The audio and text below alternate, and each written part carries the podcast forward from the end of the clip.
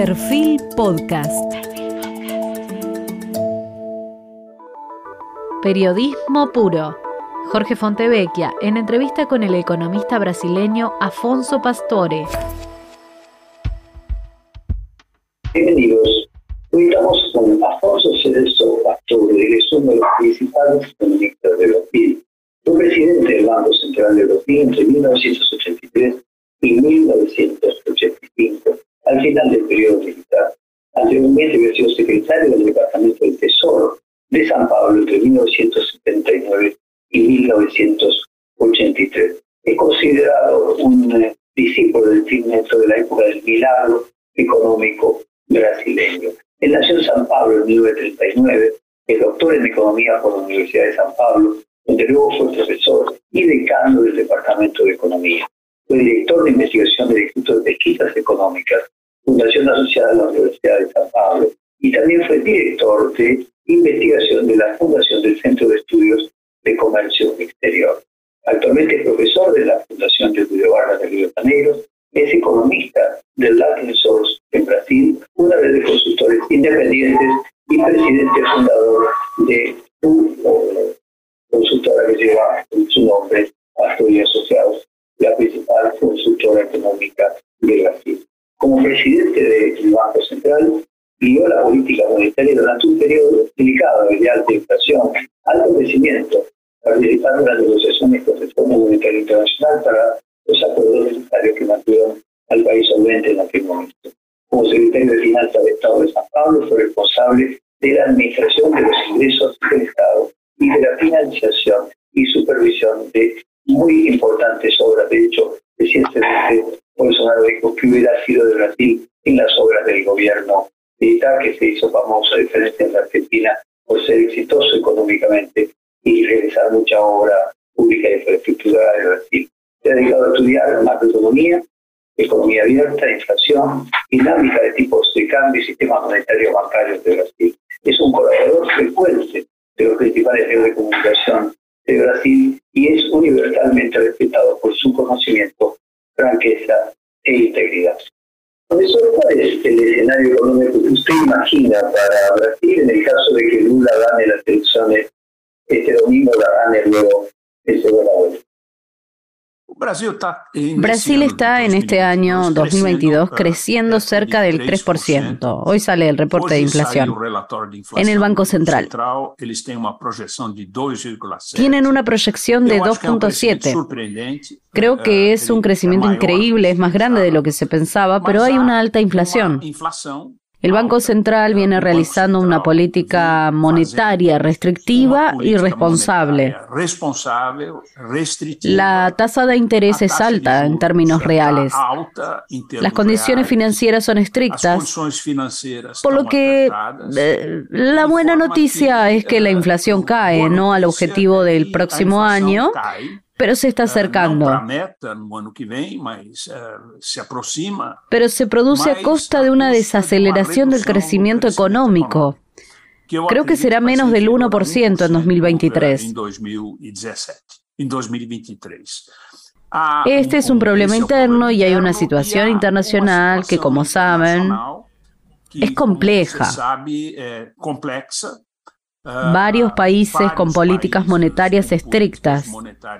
Me refiero a Estados Unidos, que se espera que suba la tasa de fondos federales a finales del año por encima del 4%, probablemente a cerca de 4,5%, una desaceleración en Europa.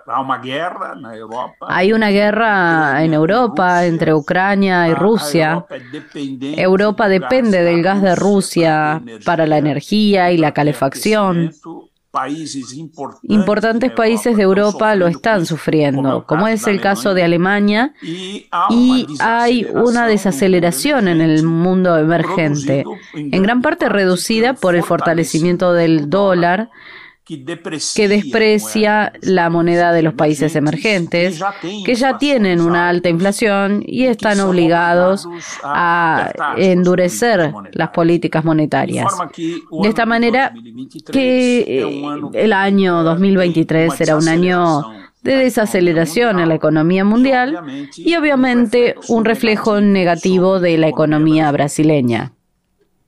¿Cambiaría algo en lugar de Lula y que ganase las elecciones hubiera ganado las elecciones para Bolsonaro y que haya quien asuma la elección del primero de enero es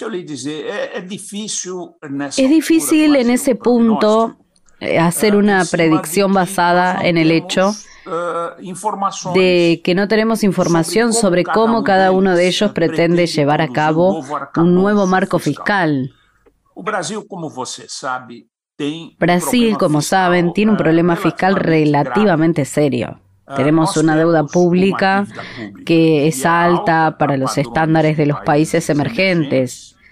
Es alta aquí en América Latina, es una deuda que está un poco por debajo del 80% del PBI. Es un país que tiene una tasa de interés real superior a la tasa de crecimiento económico. Entonces, para reducir esta relación deuda-producto bruto interno, que es necesaria para reducir los riesgos y permitir las tasas de interés bajas y reanudar el crecimiento económico, debe tener control sobre los gastos. Y ese control del gasto requiere ese famoso marco fiscal que no está definido en el gobierno de Lula. Lo único que se sabe es que Lula en su primer mandato en Brasil fue fiscalmente responsable. Tenía, sin embargo, una situación internacional muy favorable. Vivimos en esos años, me refiero a 2002 y años posteriores, un super ciclo de precios de materias primas. Brasil es un exportador importante de materias primas. Cuando los precios de las materias primas suben, el país crece más. En segundo lugar, la economía mundial estaba creciendo. Estados Unidos creció.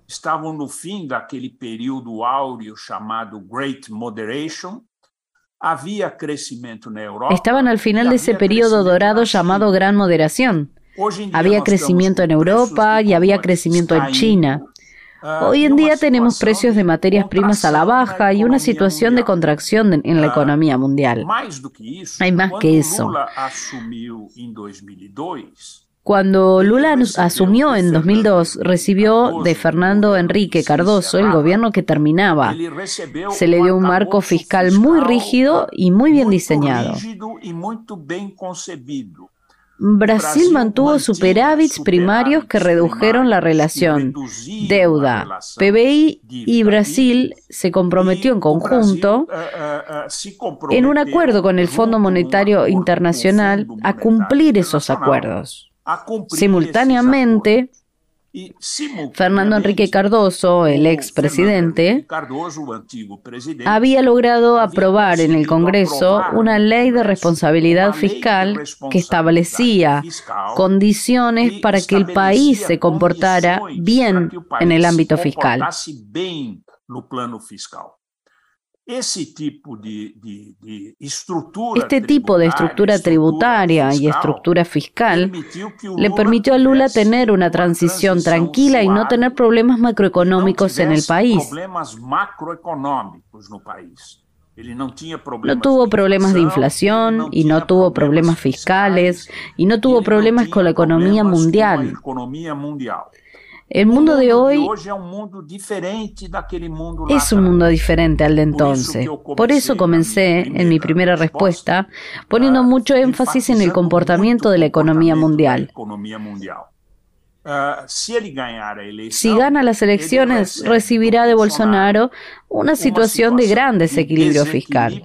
Recibe una economía internacional difícil y tiene que ser muy capaz de arreglar el equilibrio macroeconómico en Brasil de arrumar o equilibrio macroeconómico do Brasil. Entonces es una situación difícil y es muy complejo para nosotros tener una idea de cómo va a salir esto. Mas eu acredito que ele tem um, um, uma tarefa muito dura pela frente uh, se for eleito. Pero creo que tiene una tarea muy difícil por delante. Si es él, si sale elegido Bolsonaro, obviamente tendremos una continuidad de lo que hay, en la que también hay un problema fiscal. También hay inflación y también hay una situación internacional desfavorable. Entonces, cualquiera que sea el presidente elegido en 2023, creo que 2023 será un año desafiante para la economía brasileña y tendremos que tener paciencia en el fondo para poder observar cómo se desarrolla todo esto. En Argentina nosotros siempre tuvimos envidia de la industria de Brasil, la industria que se creó en parte por el milagro económico brasileño, que usted fue artífice en los años 60 y 80, cuando Brasil tenía una industria enorme y la poderosa Federación de Industriales de San Pablo, la IESI, era un ejemplo para los industriales argentinos. Para los últimos años hubo una reprivatización de la economía brasileña y es el sector del campo, el sector más pujante y que más el crecimiento produce a Brasil. ¿Qué pasó con la pérdida de peso de la industria brasilera y la reprimarización de la economía brasileña?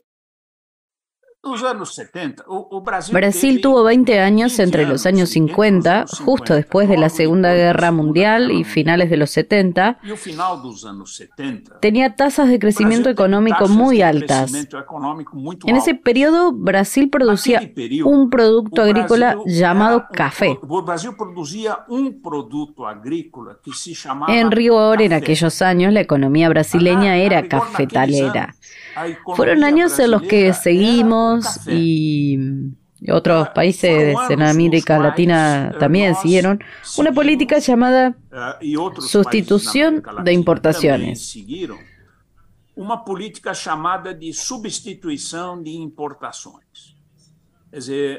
Había un gran mercado interno grande en esos años Brasil tenía una población mucho menor que la actual, pero ya era un mercado interno relativamente grande que consumía productos industriales, utensilios, automóviles, tela, ropa, etc. Hubo un momento en toda América Latina y también en Brasil en que se impusieron aranceles altos a las importaciones de bienes de consumo y bajos a las importaciones de bienes de capital. Y tarifas na importación de bienes de capital.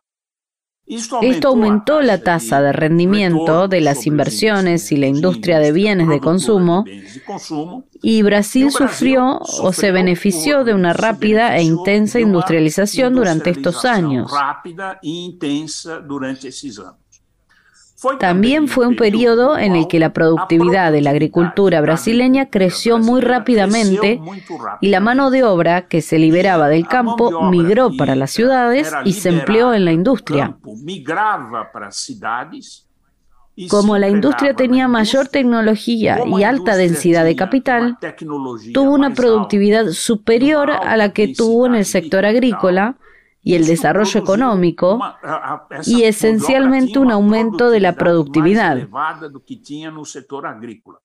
E desenvolvimento econômico é essencialmente um aumento de produtividade.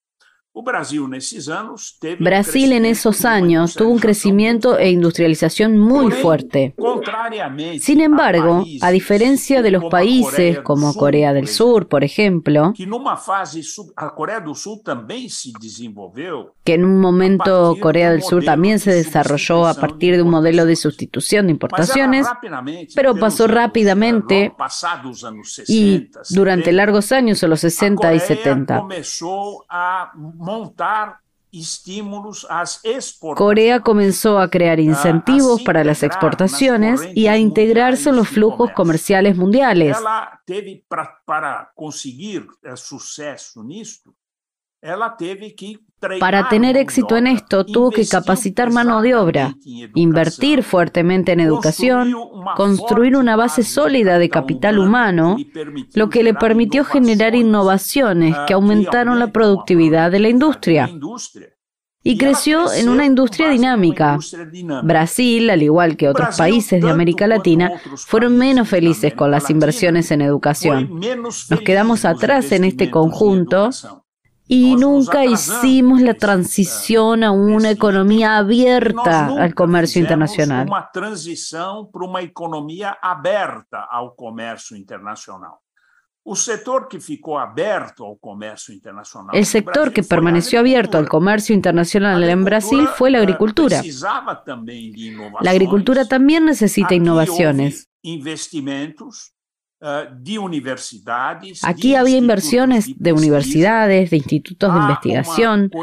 Hay algo sumamente importante en el desarrollo de la agricultura brasileña, que es la empresa brasileña de investigación agropecuaria, Embrapa, que que generó variedades de soja, trigo, maíz, trabajó la genética del ganado, etc. Esto permitió a Brasil abrir el Cerrado, que es la zona de nuestra sabana, que son esas tierras extensas en el estado de Mato Grosso, más en el centro del país. La agricultura siguió creciendo en productividad mientras que la industria protegida por barreras a las importaciones perdió el dinamismo que tenía anteriormente. Si Brasil quiere tener una industria eficiente, Brasil tendrá que abrir su economía al comercio internacional. Creo que ese es un paso que Brasil le debe a los brasileños y es un paso que yo diría que toda América Latina debería dar más a América Latina prefiere, tanto como Brasil, escudarse en un proteccionismo industrial que impide el desarrollo de la industria. Desafortunadamente, esta es la realidad que tenemos en esta parte del mundo. Profesor, usted fue convocado por Sergio Moro para ser su economista de cabecera cuando él pensaba ser eh, candidato a presidente de Brasil. ¿Cuál es su opinión sobre Sergio Moro y sobre su cruzada contra la corrupción. Deixa eu lhe colocar o seguinte: uh, uh, existe Existe una gran preocupación en todo el mundo, algo que se llama corrupción. Y corrupción sistémica. La corrupción uh, sistémica. O Lula foi um governo que, infelizmente, fue por corrupción. El gobierno de Lula fue un gobierno que lamentablemente se caracterizó por la corrupción. Mira lo que pasó con Petrobras, eh, lo que pasó con Odebrecht, que era una empresa que hacía inversiones. Eh, propinas que eran pagas. Petrobras generaba sobornos que se pagaban a empresarios y había que combatir estos sobornos de alguna manera. Sergio Moro era juiz naquela época. Uh, uh, fue una fase na cual Brasil teve suceso no combate. Sergio Moro era juez en ese momento y esta fue una etapa en la que Brasil tuvo éxito en la lucha contra la corrupción. Eh, Porque aquí está la preocupación por la corrupción. Si analizas las fuentes del crecimiento económico de los países, verás que los países que se desarrollan son los que tienen instituciones que son llamados por Daron Acemoglu y John Robinson, que son los dos autores de este magnífico libro llamado ¿Por qué fracasan los países? En otras palabras, los países que se desarrollan son los países que tienen instituciones inclusivas, que son instituciones que incluyen a las capas de la población y generan oportunidades de crecimiento. Los países que fracasan son países que desarrollan instituciones políticas y económicas que son extractivistas. Son instituciones que extraen corrientes de la sociedad para su propio beneficio. El gobierno de Lula fue un gobierno que indujo a las instituciones y extractivistas en Brasil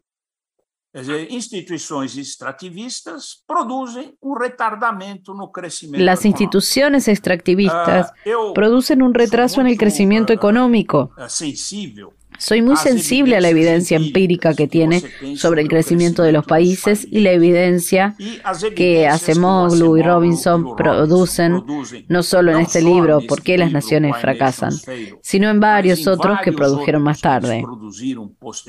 Uno de ellos se llama El Pasillo Estrecho, que también es un acercamiento histórico para analizar la trayectoria histórica de cada país y está en el pasillo implica que el país tiene instituciones políticas y económicas que dominan el leviatán, que es el Estado todopoderoso, y que dan espacio para que la sociedad civil desarrolle instituciones inclusivas. Brasil fracasó en esto.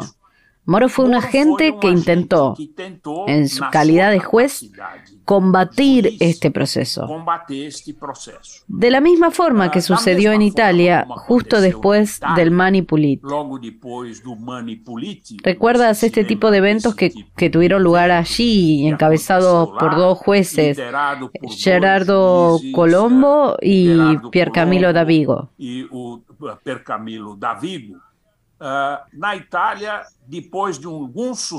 en Italia, después de cierto éxito de la lucha contra la corrupción, la corrupción ha regresado y la productividad en Italia no está creciendo. Si miras a los otros países, Francia, Alemania, los países del norte del Báltico, por cualquier indicador de estos indicadores internacionales de corrupción,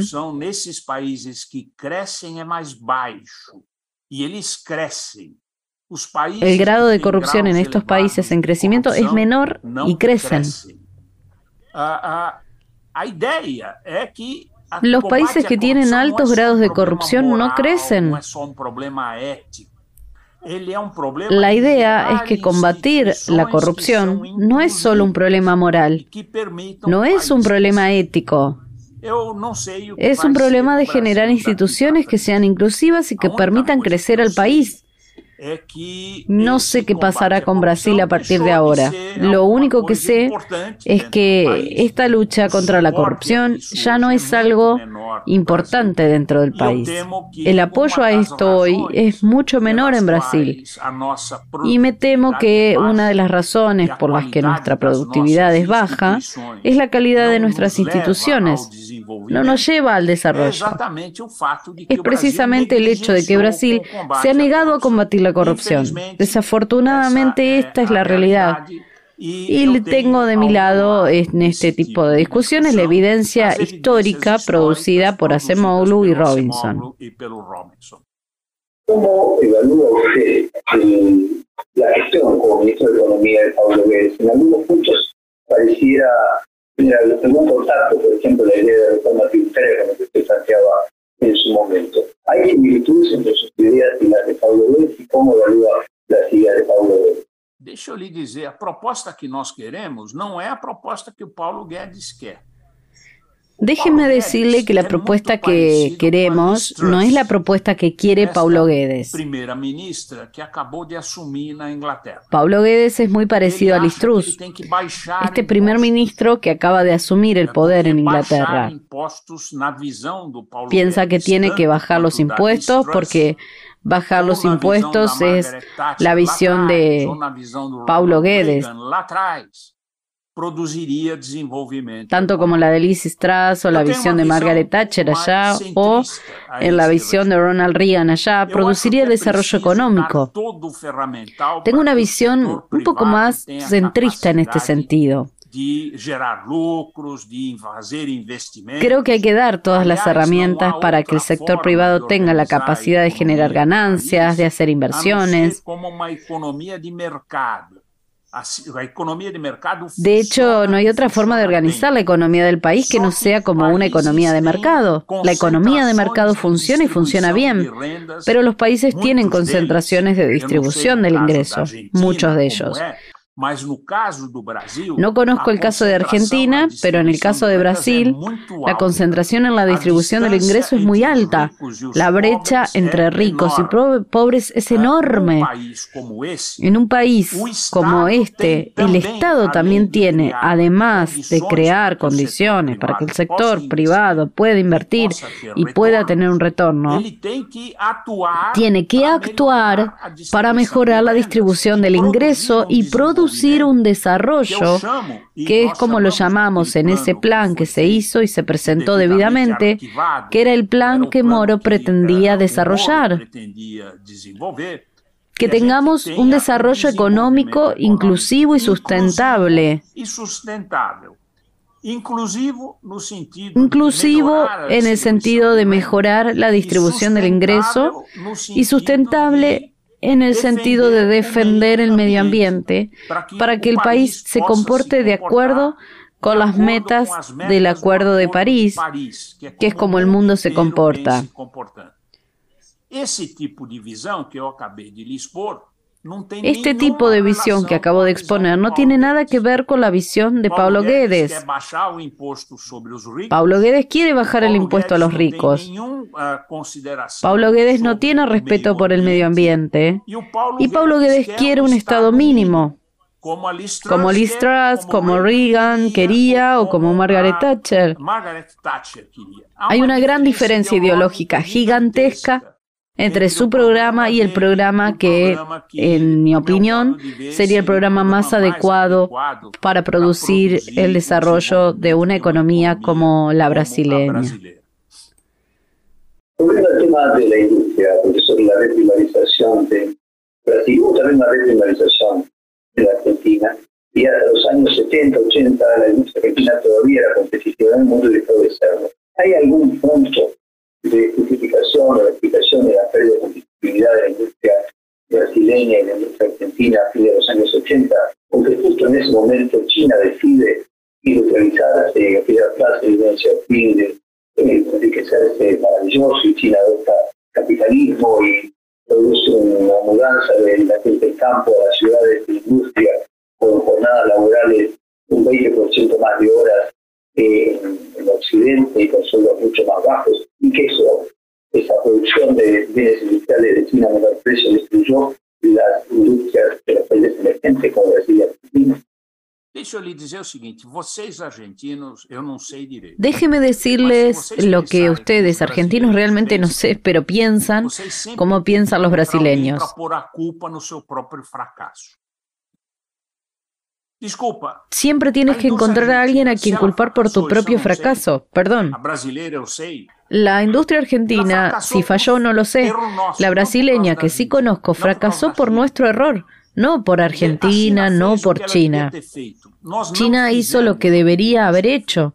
Nosotros no hicimos lo que deberíamos haber hecho. Tenemos un Mercosur que debe ser una unión monetaria, una unión fiscal, una unión aduanera. Ni los argentinos quieren esta unión aduanera, ni las industrias brasileñas quieren esta unión aduanera. Si tuviéramos un poco de lógica en la cabeza, los argentinos y los brasileños habrían llegado a un acuerdo en el Mercosur con la Unión Europea y bajado los aranceles.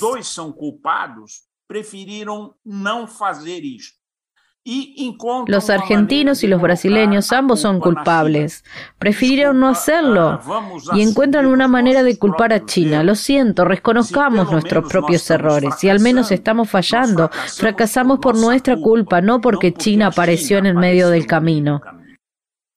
Te quiero preguntar sobre la posibilidad de que Lula tenga una economía más de centro a partir de la elección como vicepresidente de su viejo opositor eh, Gerardo Almi. Se comenta que una de las condiciones que puso Almi para aceptar el vicepresidente Lula era que tuviese injerencia en la decisión de que fuera ministro de Economía para garantizarse que iba a ser una política económica de centro. ¿Qué expectativas tiene usted cuál va a ser la influencia económica de Almi en un eventual gobierno de Lula? Lula trató de hacer un movimiento hacia el centro. Ah, Creo que el paso más importante que dio para pararse al centro fue la alianza que hizo con Marina Silva, que es una ex candidata presidencial, que es una defensora del medio ambiente. Aquí creo que consiguió el apoyo de los centristas.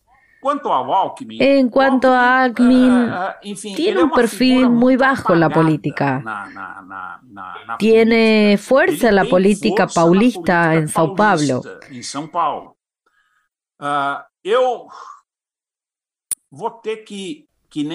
Tendré que, como Santo Tomé respondió, quiero verlo para creer. Quiero ver cuál ah, será la política económica de Lula. Uh, uh, Alvin no ha hablado de líneas de política económica. Asistí, asistí a una reciente conferencia que dio en Think Tank que eh, tiene aquí en Sao Paulo ah, en la que defendió ideas liberales que no veo que sean defendidas por economistas que han estado hablando en nombre del PT. Creo que aquí hay una desconexión entre las ideas que están en la cabeza de Alckmin y las ideas que están en la cabeza de economistas influentes dentro eh, del PT. No quiero decir que con esto que no crea que Alckmin no tiene influencia, pero me permito poner alguna duda sobre ese camino y prefiero esperar los resultados de las elecciones y los primeros pronunciamientos, que Lula resulte electo sobre cómo pretende conducir la política económica. A partir de ahí tendremos una idea de cómo se puede configurar esta política económica en el nuevo gobierno. En esta misma serie de entrevistas, hace pocas semanas entrevistamos a Enrique Miguel, presidente del Banco Central de Brasil y luego ministro de Economía de Dilma, eh, y él planteaba la idea de que tenía el mismo escepticismo que usted respecto de eh, la economía eh, de Lula, que había que esperar para, para ver. ¿A qué atribuye usted ese escepticismo? Primero lugar, el problema de Brasil de hoy es fiscal. Primero, el problema de Brasil hoy es fiscal, no monetario. Ah, Brasil tiene hoy un banco central independiente. Meireles no era ministro de Finanzas, fue presidente del Banco Central. Ahora les voy a contar una historia de cómo se hizo la transición de Fernando Enrique a ah, Lula. Vamos a volver a 2002. Inicio del super ciclo internacional de materias primas. Ah, si você fizer um gráfico si haces un gráfico en el cual en el eje horizontal coloca las tasas de cambio, los precios de los productos básicos, y en el eje vertical pones las tasas de cambio del PBI de Brasil, verá que los puntos se suman alrededor de una línea con pendiente positiva. Cuanto más crecen los precios de las materias primas, más crece Brasil aumentos enormes de precios de commodities que ayudaron el crecimiento del Brasil. Bueno, en ese periodo tuvimos enormes aumentos en los precios de las materias primas que ayudaron al crecimiento de Brasil. Es que Brasil tenía un defecto. Hoy en día vemos lo contrario. Los precios de las materias primas están cayendo. El dólar se está fortaleciendo y haciendo bajar los precios de las materias primas. Pero había un problema serio. Brasil no tenía reservas internacionales. Brasil tenía reservas muy bajas. contra las reservas. Uh, Emerging Market Bond Index Y el mercado desconfiaba de que Lula no sería fiscalmente responsable comenzó a producirse un ataque especulativo contra las reservas.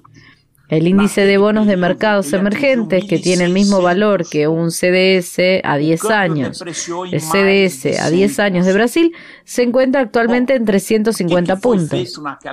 En ese periodo alcanzó los 1.600 puntos. El tipo de cambio se depreció en más del 100%. Lo que hizo entonces, Brasil estaba al borde de una crisis monetaria, el exministro de Hacienda llamado Pedro Malán tomó la iniciativa en nombre del gobierno de Fernando Enrique Cardoso de buscar al ministro de Hacienda, ungido por Lula, que era Antonio Palocci. Y proponer lo siguiente es el siguiente esquema. Mire, aquí la administración de Fernando Enrique acude al Fondo Monetario Internacional. Negocia un acuerdo de stand-by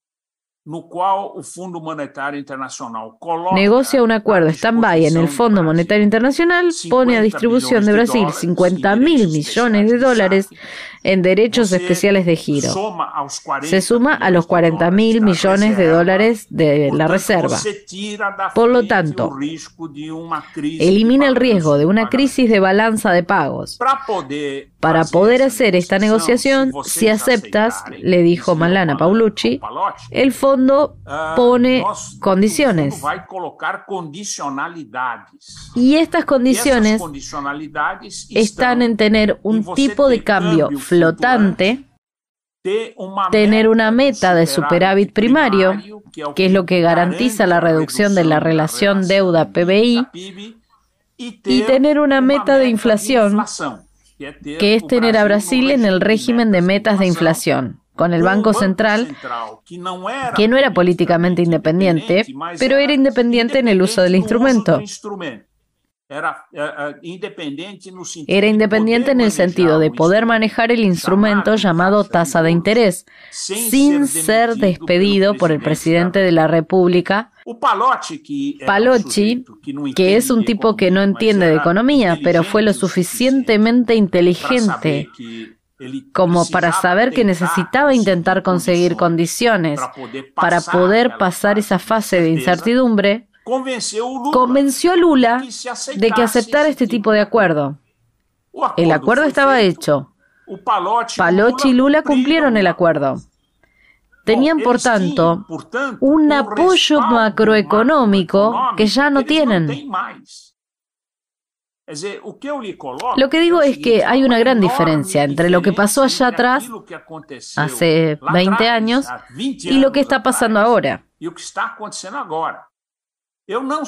No sé qué pasará ahora. Quiero decir, Palocci tuvo la previsión porque como ah, Brasil tenía un marco macroeconómico bien diseñado, tenía metas fiscales. Tenía un tipo de cambio flotante, tenía una meta de inflación, lo tenía todo. Tuvo que hacer reformas microeconómicas que mejoraran la eficiencia en el país. Palocci reclutó a un economista muy competente llamado Marcos Lisboa, que tenía un programa de reformas macro microeconómicas y ese programa se llevó a cabo. Bueno, esa es la historia que no se repite. Hoy tienes una realidad muy diferente. Quiero decir,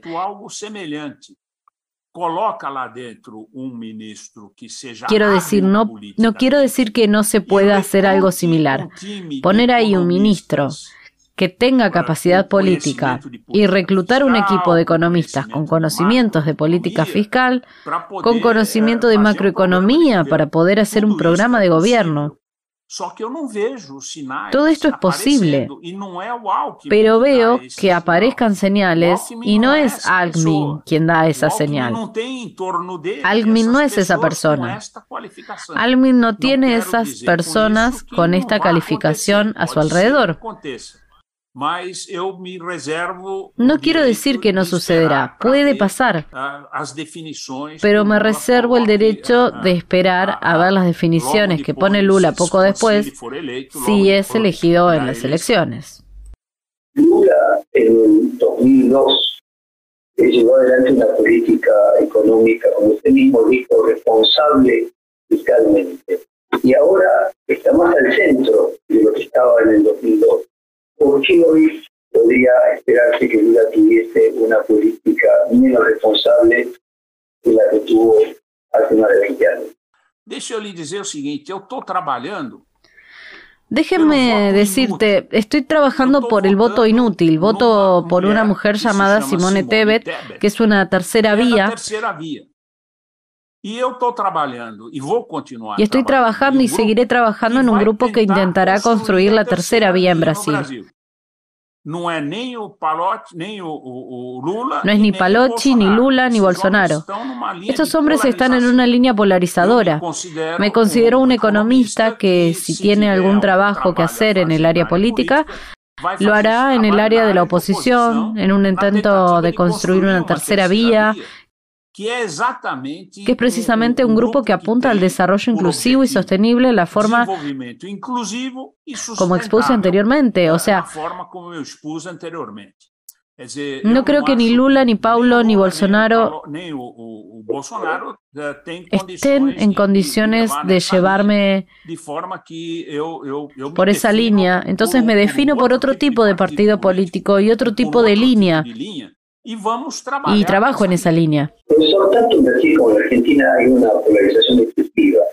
Eh, ¿Qué responsabilidad a la sociedad civil, qué a los medios de comunicación, qué a los grupos políticos en esa polarización? ¿Y cuál es el costo económico que tiene esta polarización que la Argentina llama muy la, gente tiene que ser tolerante, tiene que ser capaces de escuchar a la persona que tiene puntos de vista diferentes y tiene que ser capaces en el sentido de hablar y tratar de encontrar puntos en común. Las sociedades polarizadas son aquellas en las que ambos bandos son dueños de la verdad. no están dispuestos a escuchar las críticas, está dispuesto a imponer su visión al oponente. No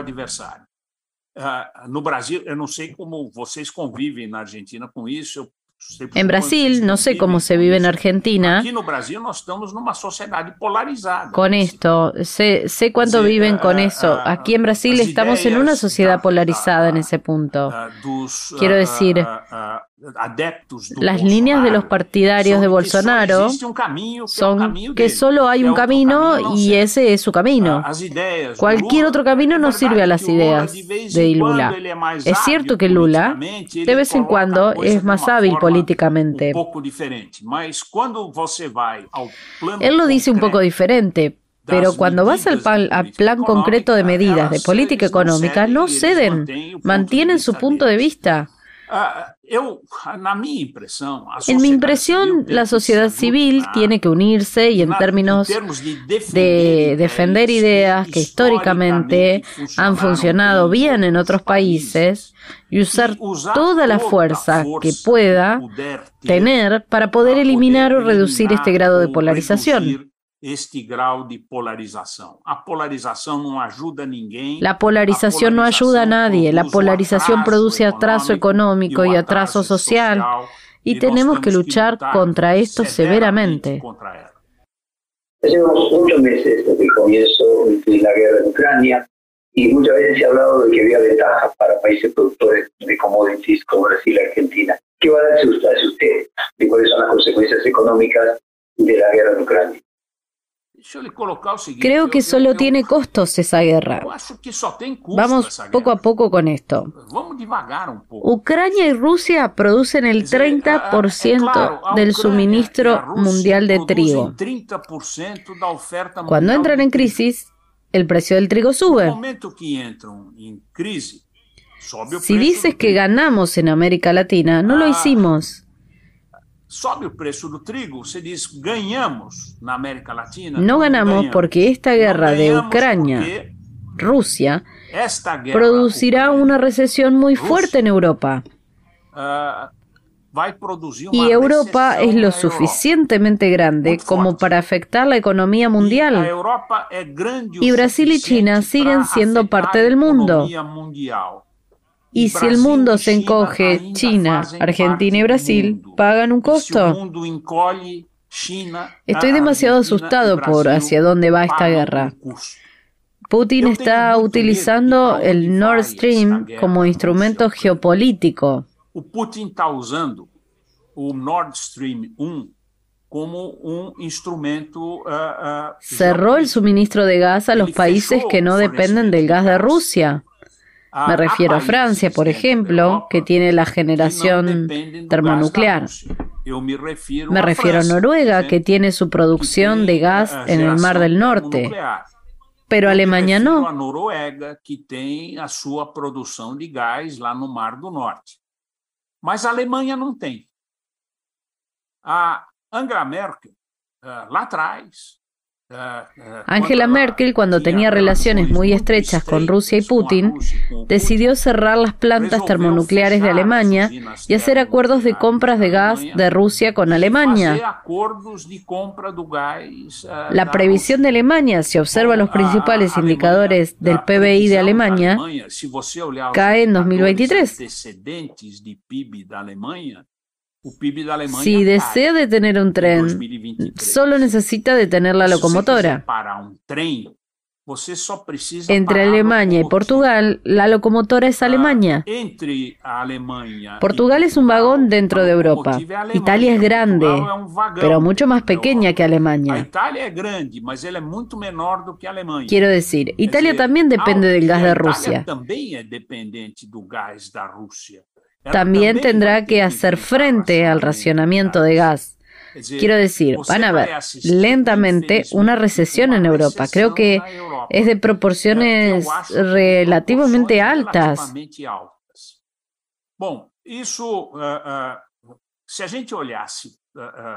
Si lo miráramos superficialmente, dirías lo siguiente.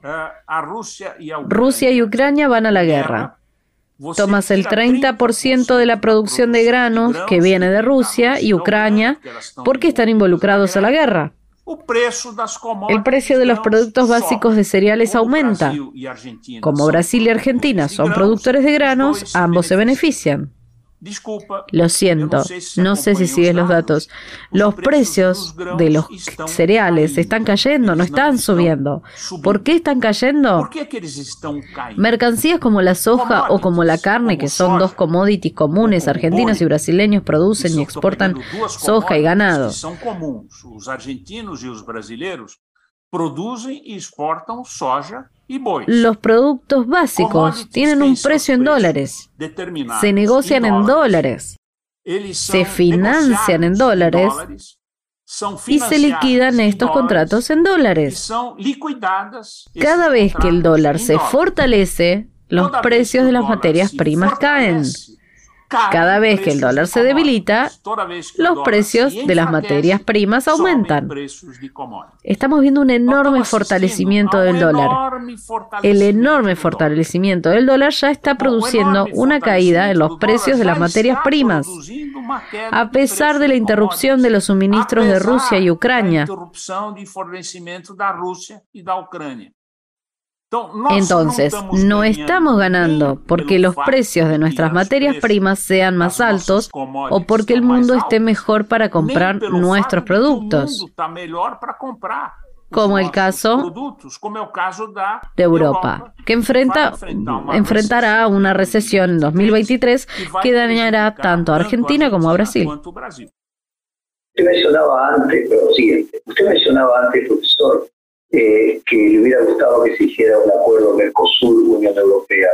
Eh, no se hizo en gran medida no por Argentina, sino por Bolsonaro, que tenía serios problemas con Europa respecto de los temas de la Amazonia eh, y las cuestiones ecológicas. Recientemente Lula tuvo una reunión con empresarios en el que le dijo que estaba dispuesto a firmar el acuerdo Mercosur-Unión Europea con algunos pequeños cambios. El hecho de que Europa esté en recesión me parece que sería oportuno o inoportuno avanzar con el acuerdo Mercosur-Unión Europea. Las recesiones son fugaces. Los acuerdos de libre comercio son a largo plazo. Perfectamente podrías hacer un trato como este en el año que Europa está en recesión, pero sale de la recesión y en los próximos 20 años crece y te beneficias del trato. Eh, eh, el hecho de que Europa entre en recesión por la guerra Rusia-Ucrania no creo que sea un impedimento ni un factor negativo para la firma de un acuerdo entre Mercosur y la Unión Europea. Me gustaría mucho que este acuerdo siguiera adelante es bueno para la Argentina y es bueno para Brasil. Es bueno para ambos países y es bueno para Europa. Y siguiendo con esta idea del Mercosur y poder transformar el Mercosur en una unión Unión Europea, la Unión Económica más amplia? ¿Cree que sería útil una, una moneda común como tiene la Unión Europea, la moneda común del Mercosur entre Brasil y Argentina, por lo menos? No veo cómo Mercosur puede tener una moneda común. No veo cómo. Esta no es una zona monetaria óptima. No hay razón para hacerlo. Está por supuesto que Europa tampoco es un área monetaria óptima. Ahora bien, Europa no hizo la moneda común porque es una zona monetaria óptima, por problemas económicos. Hizo la moneda única porque tenía una guerra entre los países de Europa cada cuatro o cinco años. Fue una carnicería tras otra. Cuando Francia y Argentina se unieron para hacer una moneda única, lo hicieron para unir a Europa y evitar guerras dentro de Europa. Brasil nunca ha tenido una guerra con Argentina, ni veo ninguna razón por la que para tener ninguna moneda en común. Y no creo que haya nada en común que permita a los dos países tener una moneda única. Lo lamento. Paulo Guedes es un defensor de esta idea. Es curioso que habiendo sido un estudiante de Chicago y habiendo, sido un estudiante de Walter Mondale, quien fue el creador de la teoría de las áreas monetarias óptimas, cometió un error de este tamaño. Creo que Argentina tiene que resolver sus problemas monetarios por sí sola. Va a ser difícil. Creó grandes obstáculos en esta dirección. Brasil tiene un problema monetario mucho menor que el de Argentina y creo que solucionamos el problema con el tipo de cambio flotante y con nuestra moneda nacional. Creo que la moneda única entre Brasil y Argentina no es un sueño, es una ilusión. ¿Cómo ve la situación económica de Argentina, una eventual crisis eh, que se perdure en Argentina? ¿Qué consecuencias traería para la economía brasileña? Deixa eu lhe dizer, Argentina e Brasil têm complementações comerciais. Argentina y Brasil tienen complementariedades comerciales. Tienen intereses comunes y cuando mejores sean ambas economías, mejor para ambos. Cuando miro a Argentina, ahora tiene un acuerdo con el Fondo Monetario Internacional, estás tratando de salir. Creo que tiene un trabajo duro por delante. Creo que el desafío es grande, pero tiene condiciones para superar este desafío. Cuanto antes Argentina salga del problema que está viviendo y vuelva a una actividad económica, económica más activa, gana Argentina y gana Brasil, es obvio. Son economías que tienen intereses comunes. Veo con mucha esperanza que Argentina encontrará rápidamente la manera de saldar el acuerdo con el FMI y volver a la normalidad económica. Último, profesor, ¿usted tocó ser presidente del Banco Central cuando había alta inflación? En había alta inflación en muchos países del mundo que puede ser algo común y hoy es una rareza que se da en algunos países eh, africanos, asiáticos, Venezuela y Argentina. ¿Qué, no sé si consejo, experiencia me dejó de haber sido presidente del Banco Central con 100% de inflación, lo mismo que hoy tiene Argentina? No sé si nos puede dejar algún eh, consejo, orientación para cómo vencer a la inflación. Deixa eu lhe colocar para o seguinte, eu, eu assumi o Banco Central, de Brasil, em 1983. Em 1983, março, de 1983. Estamos, estávamos ah, nós estávamos na crise da dívida externa. Brasil, México, ah, Argentina, o, o habían Brasil, adquirido, México, adquirido Argentina, gigantescas deudas ah, externas e todos tinham quebraram. adquirido dívidas externas gigantescas Esse foi e todos quebraram. De renegociação de Aquele foi o período da renegociação renegociação das dívidas de renegociação da dívida externa. Num período de renegociação de dívida externa, todas as economias estão em crise nenhuma delas cresce. O Brasil tinha inflação e tinha a crise da dívida externa. Nós lutamos, conseguimos equacionar o primeiro movimento para resolver o problema da dívida externa.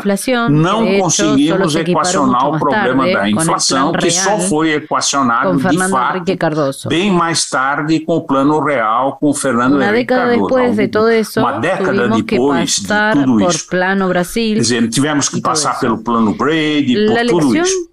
a lição que me ficou é que, é que com inflações dessa ordem de magnitude, ou, menores, ou até menores, inflações de 20, 30%, 30 ao ano, eh, ou de 100%, 100 ao ano, todas, todas elas impedem qualquer país. país de crescer. Todas não é possível, não é possível crescimento, crescimento econômico, não é possível com inflações deste tamanho. Não é nem o Brasil, nem, nem a Argentina, Brasil, ninguém Argentina, consegue isso.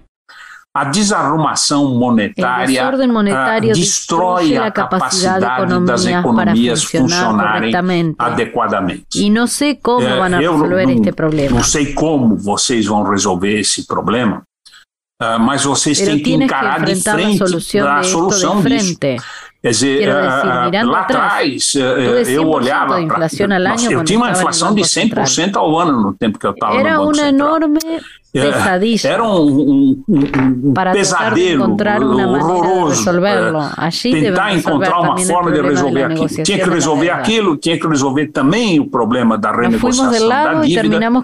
Fomos por parte, terminamos a renegociação da dívida e outros governos depois uh, terminaram Pero com a inflação. Mas é, é fundamental que o país domine a inflação. E uh, para dominar a inflação, ele tem que ter responsabilidade fiscal, política monetária e política bem monetária bem feita. Sem essas duas coisas, Sin não há como cosas, uh, no hay forma de acabar com a inflação.